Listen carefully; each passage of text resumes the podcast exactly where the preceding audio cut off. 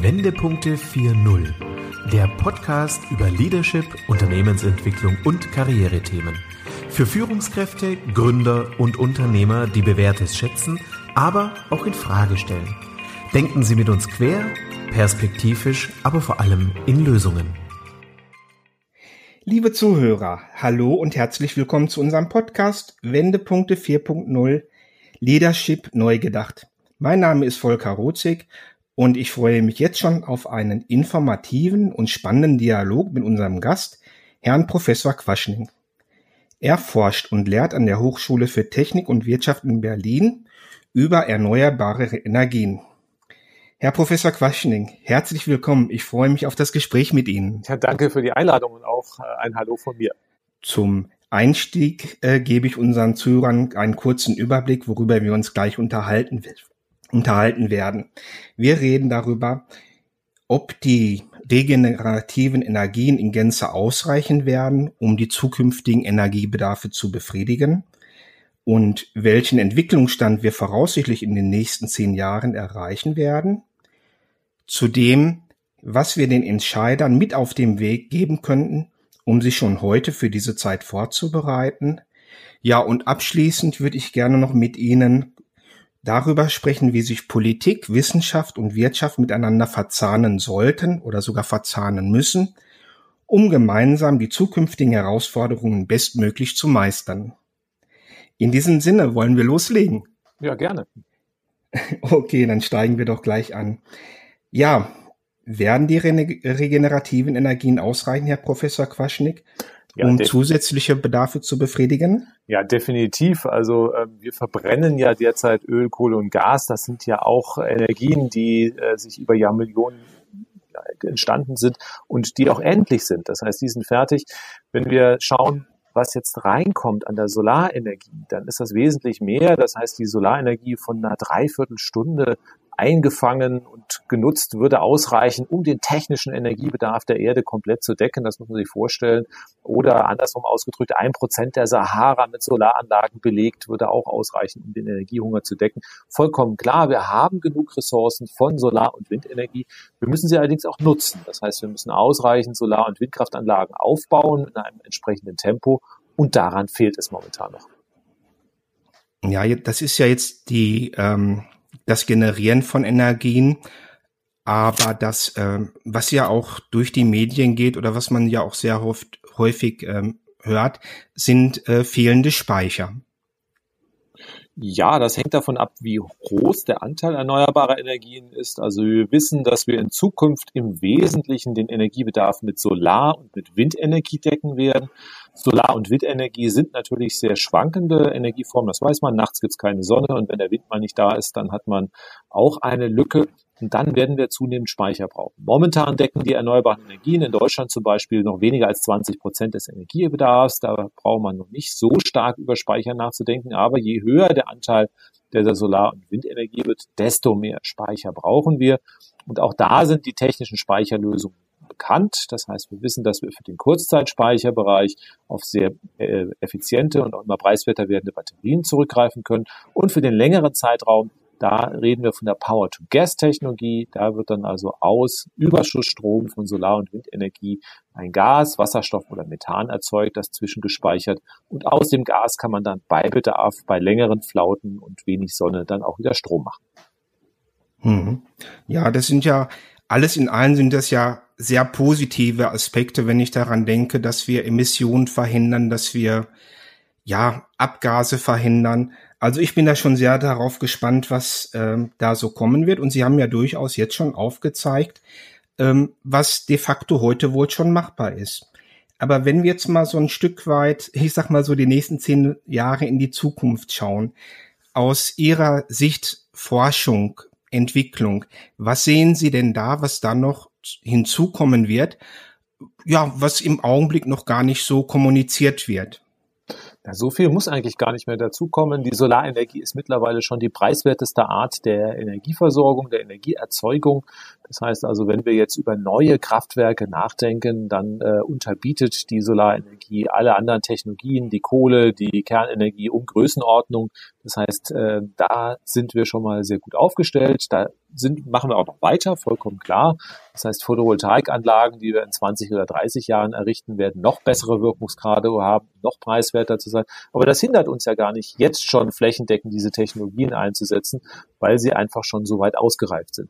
Bei den Speichertechnologien haben wir auch schon relativ viele Fortschritte gemacht. Wir sehen das in der Elektromobilität. Da gibt es jetzt auch schon die ersten Autos, die 500, 600 Kilometer fahren. Auch da werden wir noch Fortschritte machen. Die Batterien werden auch effizienter, kleiner und äh, auch preiswerter werden. Aber das sind alles keine Fortschritte, auf die man warten müsste, wenn wir einfach den Klimaschutz ernst nehmen und hier eine schnelle Energiewende voranbringen. Das heißt, die Technologien, die wir für die Energiewende brauchen, sind eigentlich bekannt. Die Forschung macht aber weiter. Wir werden sie immer noch effizienter und preiswerter machen. Aber dass wir jetzt sagen, okay, in den nächsten zehn Jahren kommt eine Technologie zum Durchbruch, die wir noch überhaupt gar nicht auf dem Schirm haben, das ist derzeit nicht zu erwarten.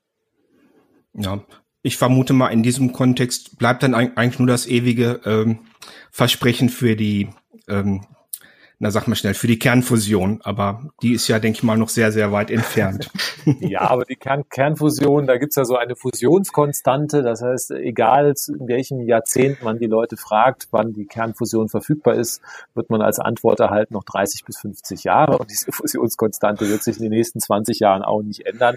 Das ist Punkt Nummer eins. Für den Klimawandel oder für den Klimaschutz kommt diese Technologie, wenn sie überhaupt jemals verfügbar ist, viel zu spät.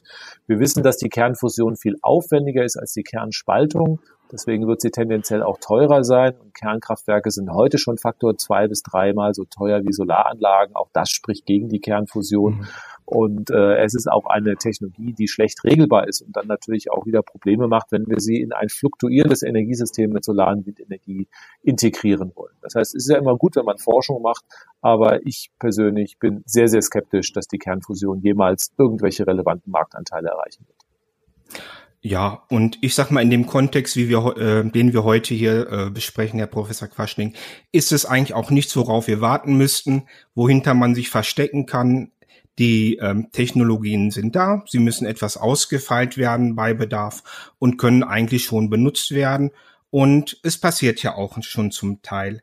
Allerdings sehe ich, dass, ja, wir vielleicht ein klein wenig zaghaft noch an die Materie herangehen und wir machen ja, dieser Podcast, der ist ja auch ein Stück weit für Entscheider gedacht, fürs Management. Und was können wir denn gerade den Personen, den Persönlichkeiten dort anraten, um sich schon heute bestmöglich auf diese Zukunft einzustellen oder vorzubereiten?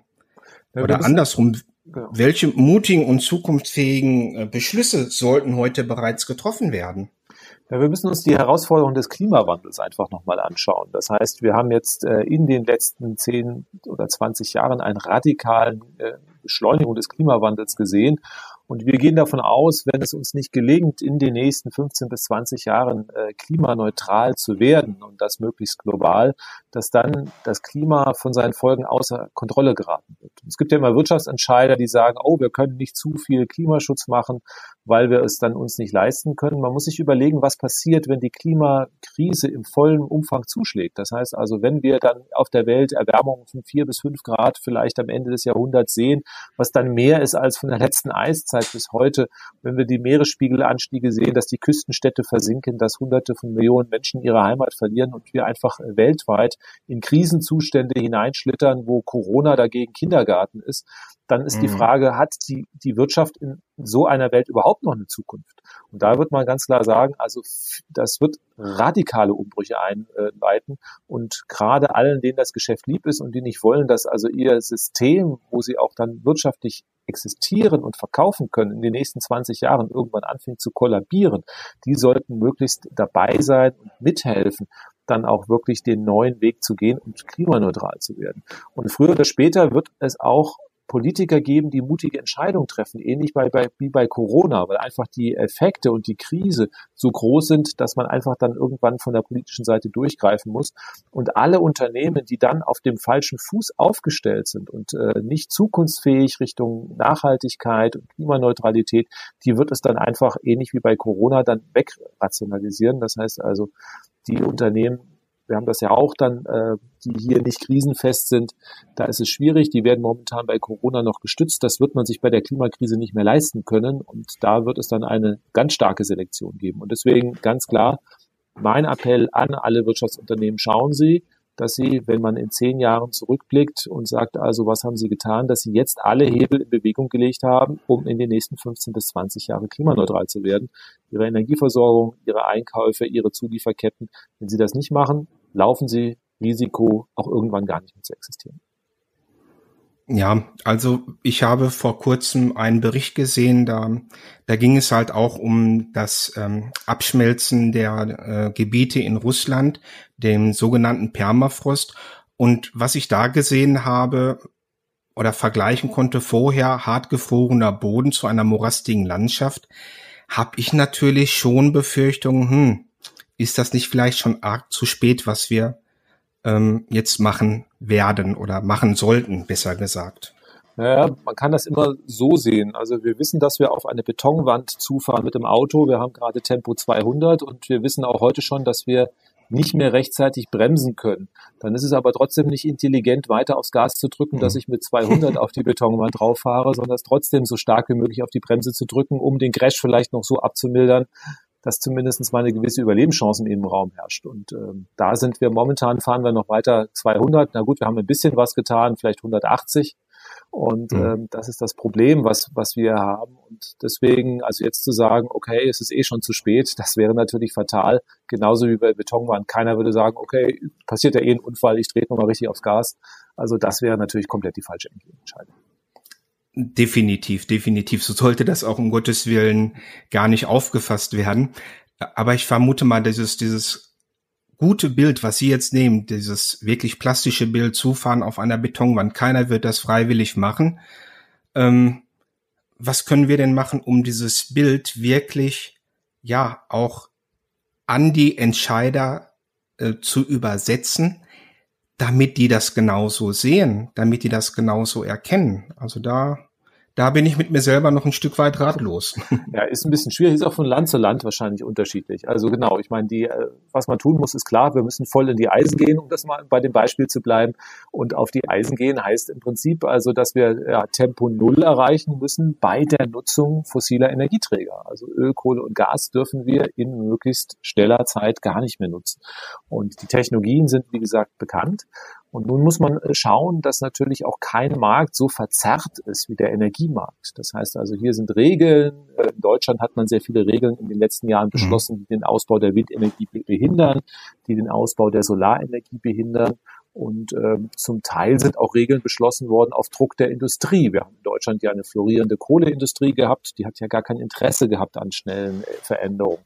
Wir haben in Deutschland sehr gute Benzin- und Dieselmotoren gebaut. Das heißt, die deutschen Automobilkonzerne hatten natürlich auch wenig Interesse daran, die Elektromobilität einzuführen. Und nur weil jetzt die Amerikaner und die Chinesen richtig drücken, bewegen sie sich nicht aus Klimaschutzgründen. Nicht? Und äh, das sind also erstmal hier ganz klare Entscheidungen, die auch von der Wirtschaft verhindert werden, die aber nicht nur dazu führen, dass wir äh, in Deutschland hier den Klimaschutz nicht äh, wirklich wahrnehmen oder erreichen werden, sondern dass wir natürlich auch von anderen Ländern, die technologisch führend sind, früher oder später abgehängt werden. Das heißt, in 10 oder 20 Jahren wird weltweit so gut wie kein Auto mit Verbrennungsmotor verkauft werden. Nicht nur aus Klimaschutzgründen, sondern einfach, weil der, der Elektromotor technologisch überlegen ist. Wir sehen gerade bei Batterien enorme Fortschritte. Das heißt also äh, auch enorme Kostensenkungen. In fünf Jahren werden äh, Batterieautos preiswerter sein als vergleichbare Verbrenner. Man hat bessere Fahreigenschaften. Warum sollte ich mir ein schlechteres Auto dann kaufen, was mehr Geld kostet, äh, nur weil wir das immer schon so gemacht haben? Das heißt, das wird dann irgendwann auch kippen im Wirtschaftsbereich. Und ähm, deswegen müssen wir zwei Sachen sagen. Also Klimaschutz bedeutet dann auch langfristig die richtigen Technologien zu haben und auch nicht irgendwann aufs Abstellgleis zu geraten, weil die alten Technologien, also die alten Autos, Kohlekraftwerke werde ich nicht mehr exportieren können, vollkommen klar.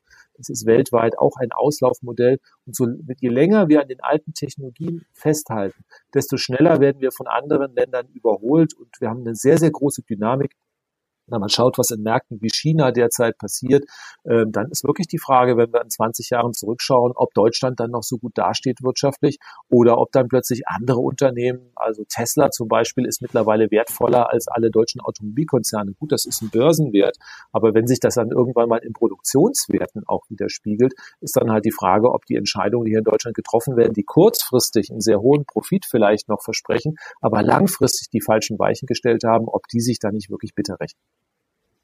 Ja, das ist natürlich ein, ein sehr deutlicher Weckruf, ähm, den ich, den ich jetzt von Ihnen gehört habe und ich gehe da vollkommen äh, mit Ihnen einig.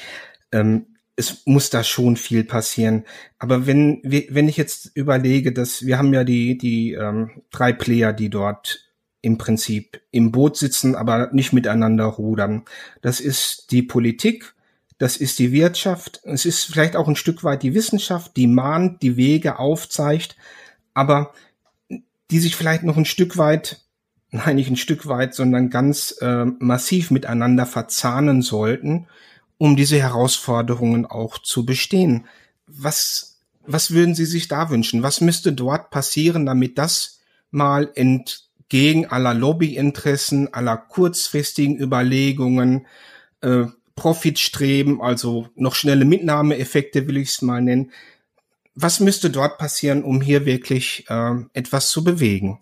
Naja, bei Corona haben wir ja zum Beispiel gesehen, dass die Politik und die Wissenschaft Hand in Hand zusammenarbeiten können. Und das hat ja auch dazu geführt, dass Deutschland zum Beispiel im Vergleich zu USA oder Brasilien bislang wesentlich besser durch die Corona-Krise durchgekommen ist. Das heißt also, wenn sich die Politik wirklich nur von der Wissenschaft leiten lässt und noch nicht von irgendwelchen kurzfristigen Unternehmensinteressen, dann fährt unser Land auf Dauer einfach besser. Ich kann mir auch gut vorstellen, dass also hier der Druck der Bevölkerung auch irgendwann steigen wird. Und äh, bei den Wirtschaftsunternehmen muss man man einfach die neuen Chancen erkennen. Wie gesagt, also ist die Frage, halte ich an alten Technologien fest äh, oder erkenne ich die neuen Chancen? Und ich merke auch schon, dass es bei vielen Unternehmen derzeit Umsetzprozesse, Umdenkprozesse gibt.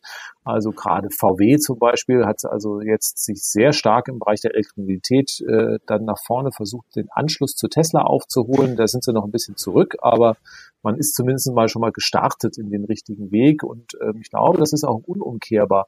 Und ähm, da müssen wir einfach schauen, dass die Deutschen dann noch ein bisschen schneller werden und die müssen dann auch ein bisschen von der Wirtschaft, äh, von der Politik dann getrieben werden. Also das heißt, wir brauchen auch mutige Entscheider und vielleicht hilft mhm. uns da auch die Corona-Krise, wenn wir jetzt zum Beispiel schauen, dass äh, einzelne Politiker, die sich, äh, sage ich mal, für sehr starke Maßnahmen bei Corona ins Zeug gelegt haben, eigentlich ganz gute Umfragewerte dadurch erzielt haben. Das heißt, die Bevölkerung ist ja auch noch ein Player, den Sie gar nicht genannt haben.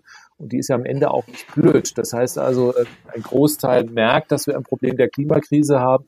Sie merken, dass die Politik nicht reagiert und da werden auch früher oder später Entscheidungen von Volk verlangt werden. Und äh, dann werden die Unternehmen, die einfach gesagt haben, oh, wir setzen auf ein Weiter so, auch das gar nicht mehr durchhalten können, ihre Lobbyarbeit. Also äh, das heißt, beim Kernenergieausstieg ist zum Beispiel auch ein Beispiel gewesen. Nicht? Da hat man ja auch jahrzehntelang Lobbyarbeit für den Weiterbetrieb von Kernkraftwerken gemacht. Ja, dann passiert mhm. ein Unglück in Japan und es gibt schreckliche Bilder und dann ist so eine Technologie nicht mehr mehrheitsfähig in Deutschland. Und das wird sehr schnell auch bei anderen Technologien passieren. Und das muss man auf dem Schirm haben. Wir haben nicht mehr die ruhigen Zeiten wie in den 60er, 70er, 80er Jahren, wo man Technologien entwickeln kann und Entwicklungszyklen von Jahrzehnten haben. Das ist alles sehr relativ disruptiv. Es kommen neue Technologien, Digitalisierung, auch äh, saubere Technologien und Unternehmen, die sich da einfach nicht äh, in erster Reihe aufstellen, die wird es einfach nicht mehr geben. Also das muss den Unternehmenslenkern klar werden. Und ähm, dann könnten auch deutsche Unternehmen zum Vorreiter werden. Das heißt also, war ja auch mal so, dass also Umwelttechnologien äh, made in Germany mal also hier die Technologien weltweit schlechthin waren. Und äh, ja, da ist Deutschland mittlerweile ziemlich ins Hintertreffen geraten. Also heute redet man nicht mehr von deutschen Autos, die vorne weg sind, sondern da ist Tesla oder auch irgendwelche chinesischen Modelle, die man sich anschaut. Und deswegen wäre es wichtig, dass wir einfach versuchen, da wieder voranzugehen. Und ich glaube, das haben also von vielen Unternehmen auch die Firmenlenker bislang verstanden. Und da muss die Politik jetzt auch sehr einfach abholen und versuchen dann auch den Weg, der jetzt zaghaft eingeschlagen wird, ein bisschen zu beschleunigen.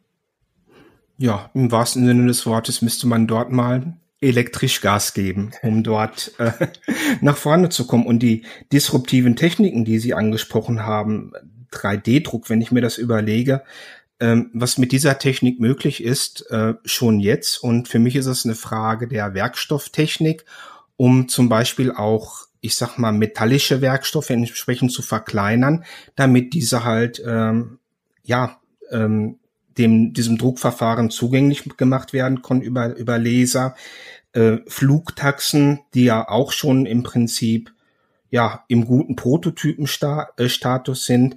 Digitalisierung hatten Sie angesprochen, äh, mehr Roboter damit verbunden. Das wird ist ein großer oder das sind schon Vorboten für die Disruption, die Sie die Sie angesprochen haben und die natürlich nicht bei den Automobilisten beziehungsweise bei den Zulieferern Halt machen. Okay. Hm? Nur bei einer Technologie würde ich mal einhaken, bei Flugtaxis, genau. Ja, Man muss auch immer gerne. schauen, die anderen Technologien, die Sie genannt haben, vollkommen gut, alles richtig. Bei hm? Flugtaxis muss man immer schauen. Es ist immer so die Vision, die man so aus Comics kennt, dass wir dann überall hinfliegen. Äh, nun haben wir da paar Probleme. Einmal die Physik. Also wenn ich erstmal halt die Schwerkraft überwinden will, dann steigt der Energiebedarf. Also das ist ein weiteres Problem. Mhm. Zweites Problem, es wird äh, zumindest mal mit unseren bekannten Technologien nicht gelingen, lautlose Flugtaxis zu bauen. Und wer schon mal eine Drohne gehört hat, äh, weiß, dass die Dinger ganz schön Krach machen. Und nun stelle man sich mal vor, 10.000 von den Dingern, die über mein Haus fliegen. Also da glaube ich, äh, das ist eher so eine Zukunftsvision von einem, von dem Verkehrsminister oder sowas. Ich glaube nicht daran, dass die in Deutschland in dicht besiedelten Gebieten in großen Mengen äh, fliegen werden. Da werden die Widerstände, sobald da vier, fünf Stück oben sind, aus Lärmschutzgründen wird, da werden da die Leute auf die Barrikaden gehen. Und das ist noch gar nicht ausdiskutiert. Deswegen auch bei neuen mhm. Trends muss man genau hinschauen. Ist das ein Trend, der auch wirklich, wenn man das überlegt, also klar, ein Flugtaxi, da sagen alle super, das ist eine tolle Technologie, was ganz Neues, aber äh, dann hängen wir einfach mal da fünf Nullen dran, 100.000 Stück davon irgendwie über meiner Stadt, will ich das, wird das durchsetzbar sein? Und das sollte man sich auch immer überlegen. Ja, also wir sind dann hier auch wieder im Gebiet der Technikfolgenabschätzung oder ja. das, was ich grundsätzlich mache, dass ich das vorher abschätze, das ist richtig. Ähm, ich bin auf jeden Fall sehr gespannt, was die Zukunft bringt. Ja, und Flugtaxi ist eine mögliche Version, aber ähm, da haben Sie natürlich recht, wenn die, ähm, wenn die, äh, diese Gerätschaften so laut sind und auch nicht irgendwie hm, in der Geräuschemission zu dämmen sind, dann haben wir damit natürlich schon ein Problem, ähm, wo es natürlich dann auch Widerstände geben wird. Aber ja, schauen wir einfach mal gespannt in die Zukunft. Ja, und eigentlich, eigentlich, äh, wir hatten äh, 20 Minuten abgemacht äh, und wenn ich jetzt hier auf die Uhr gucke, äh, hat uns die Zeit schon eingeholt, obwohl wir die Themen äh, eigentlich nur leicht angestriffen haben. Ja, ist ein spannendes Gebiet, was uns ja auch noch weiter äh, befolgen wird.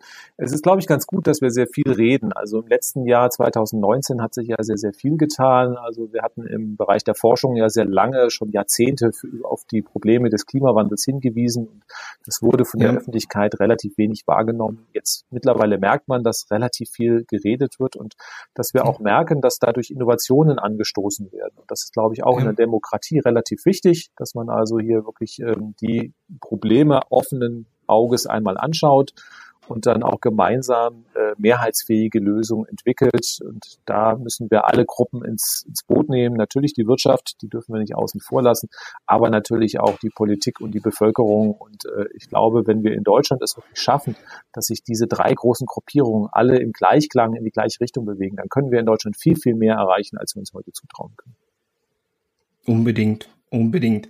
Ja, um im Bild zu bleiben, ähm, wir haben früher, ich erinnere mich noch an die Sendung vom Homer von Dietfurt, der das schon angesprochen hatte mit dem Klimawandel, also sehr, sehr äh, lange her. Damals ist wir vermutlich über die Mauer gesprochen worden, die wir eingangs erwähnt haben. Aber ich glaube, jetzt sehen wir sie gemeinsam und hoffe, dass dieses, diese Erkenntnis dann auch als Multiplikator dafür wirkt, äh, jetzt auf die Bremse zu treten. Ja, Vielen herzlichen Dank, Herr Professor Quaschnick. Ich bedanke mich für ähm, die Einladung. Ich ähm, hoffe natürlich, dass unsere, dass wir unseren Zuhörern einen guten und informativen Überblick über die besprochenen Inhalte mitgeben konnten. Und ähm, gerne binde ich auch in den Show Notes zu diesem Podcast Ihre Links mit ein, damit die Menschen natürlich auch die Möglichkeit bekommen, das eine oder andere nachzulesen oder auch nachzuvollziehen. Darüber würde ja. ich mich sehr freuen, ja. Herzlich gerne.